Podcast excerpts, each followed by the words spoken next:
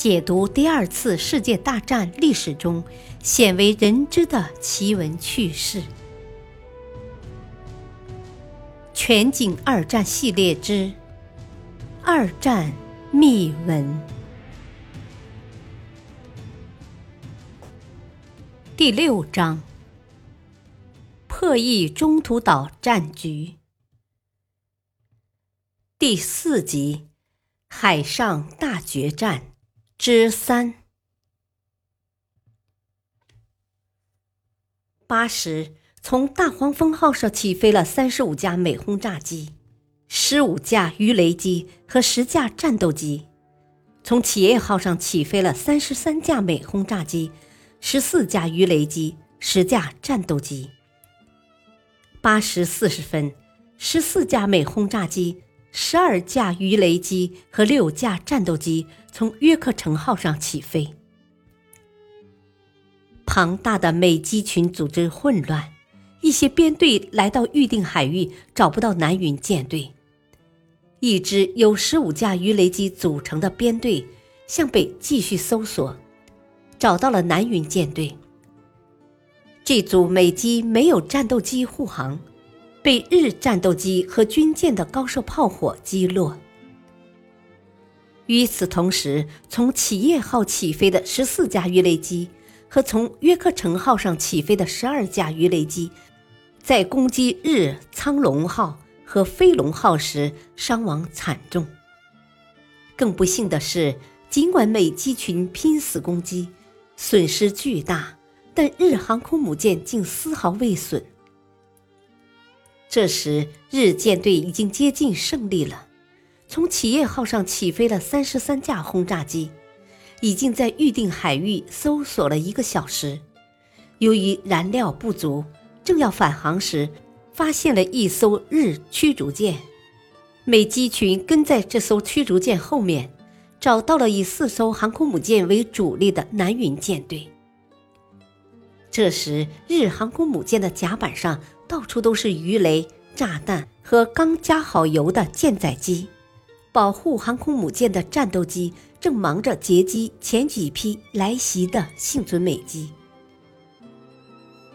从约克城号上起飞的十七架轰炸机也发现了南云舰队。企业号的三十三架轰炸机攻击日赤城号和加贺号。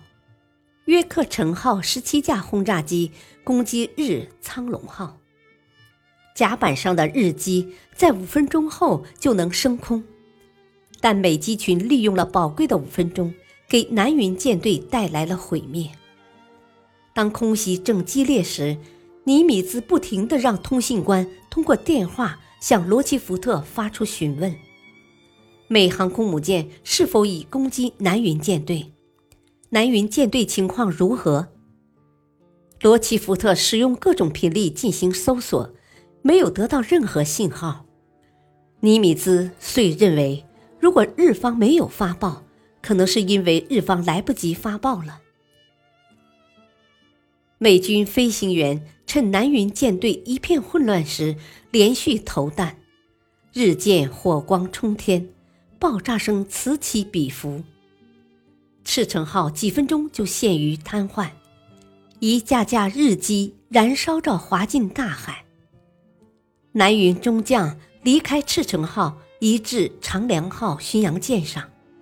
赤城号于五日傍晚沉没。日加贺号的舰身发生巨大爆炸，舰长惨死在舰桥上。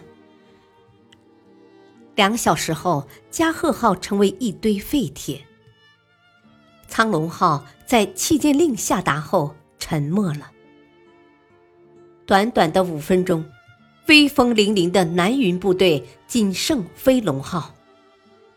飞龙号的司令官山口多文曾被认为是山本的接班人。面对眼前的惨状，山口下令向美航空母舰发动报复性空袭。十时四十分，六架日机突破美舰载机战斗机的截击，成功攻击了约克城号航空母舰，使其失去了航行能力。弗莱彻打破了无线电静默，向尼米兹发回一份电报，在中途岛以北一百五十海里处遭到空袭。不久，日军空中飞行队长命令手下的飞机连续攻击约克城号。约克城号在十五时遭到了第二次空袭。在该舰即将沉没时，舰长下令弃舰。弗莱彻请求尼米兹出动拖船，尼米兹命令第十五特混舰队营救约克城号，第十六特混舰队继续攻击南云舰队。日军的飞龙号舰员们疲惫不堪，山口仍决定黄昏时攻击美舰队。正在这时，一只美轰炸机冲向飞龙号，一连串炸弹呼啸而下，四弹命中。不久，大黄蜂号上的轰炸机和从中途岛珍珠港起飞的轰炸机也赶来攻击飞龙号。飞龙号于二十一时二十三分沉没，山口多闻随舰沉入海底。飞龙号的沉没标志着南云舰队主力的覆灭。六月四日傍晚。尼米兹和参谋人员坐在一起，认真的询问一天来的战斗情况。尼米兹的脸上露出微笑，一个月以来疲惫的面庞变得容光焕发。尽管这次海战的最关键时间仅为五分钟，但在这五分钟内，日本海军的三艘航空母舰遭到了毁灭性打击。尼米兹向金上将。和埃蒙斯将军发出电报。今天参加中途岛海战的官兵，在美国的历史上写下了光辉的篇章。我为他们感到骄傲。我相信他们将最终打败日本人。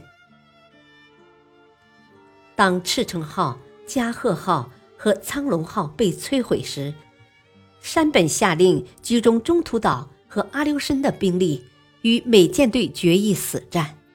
命令日舰队趁黑夜攻占中途岛。次日夜，尼米兹也彻夜未眠，关注着日军的一举一动。当山本得知飞龙号沉没的消息后，没有孤注一掷，最终下令全军撤退。六月六日，太平洋舰队司令部摆开了宴席，酒香四溢。这是美军将士们自珍珠港事件以来第一次畅饮。在庆祝时，尼米兹向在场的官员们介绍说：“罗奇福特是中途岛之战的功臣。”六月七日的《芝加哥论坛报》在头版头条以“海军掌握日军作战计划，在海上大显身手”为标题，揭露了开战以前。美军掌握南云舰队编队的情况和山本作战计划的细节。虽然文章中没有提到破译日军密码之事，但美国军界十分恐慌。幸运的是，由于处理及时，这份报纸并没有落到轴心国手中，日方没有怀疑美军破译密码之事。日海军继续使用 JN 二十五密码。为了不引起日间谍对失密的注意，美军事法庭对泄密的有关人员进行了秘密审判。中途岛海战，美太平洋舰队损失一艘航空母舰、一艘驱逐舰、一百四十七架飞机、三百零七名官兵；日海军损失惨重，损失四艘航空母舰和一艘巡洋舰。两百三十四架飞机，两千五百名官兵。中途岛海战，美海军处于绝对的劣势。美日的兵力对比为：航空母舰三比八，战列舰为零比十一，重巡洋舰为七比十三，轻巡洋舰为一比十一，驱逐舰为十七比六十五，飞机为三比七。从战斗力上比较，日飞行员很多从侵华战争起就驾机战斗，而美飞行员许多刚出航校的大门，许多美机枪手、投弹手第一次在飞机上射击。日本的零式战斗机当时性能位居世界第一，美国装备的仍是老式战斗机。战后中途岛海战的参与者。南云舰队的飞行队长渊田美金雄大佐在《中途岛海战》一书中写道：“参战的日方部队在数量上对美方占压倒优势，主动权掌握在日方手里；在质量上，日方也不劣于敌人。可是，我们竟吃了一场具有决定意义的大败仗。”这场败仗是我们做梦都没有想到的。什么原因造成中途岛交战双方投入兵力和战果形成巨大反差呢？中途岛海战的胜利是情报战的胜利。特混舰队司令斯普鲁恩斯回忆说：“中途岛海战的胜利主要原因就是得到了第一流的情报。”太平洋舰队司令尼米兹回忆说：“美国破译了日本的密码系统，完全掌握了关于山本的计划。我掌握的情报有山本的作战意图、舰队的编制概况、接近方向及实施攻击的大概日期。中途岛海战至今仍给日本人造成了无法愈合的心灵创伤。”这一痛苦的回忆使日本人对战局失去了信心。对于日本人来说，最重要的是他们的自尊心受到打击。中途岛海战是一场决定性的战役。六月六日，在太平洋舰队欢庆胜利的宴会上，尼米兹以他那特有的冷静说道：“先生们。”今天美国人彻底报了珍珠港之仇，只有彻底摧毁日本海军，才能带来太平洋地区的长久和平。我们取得了实质性的进展。中途岛海战是太平洋战争走完了一半的历程。感谢收听，下期播讲第七章：复仇行动。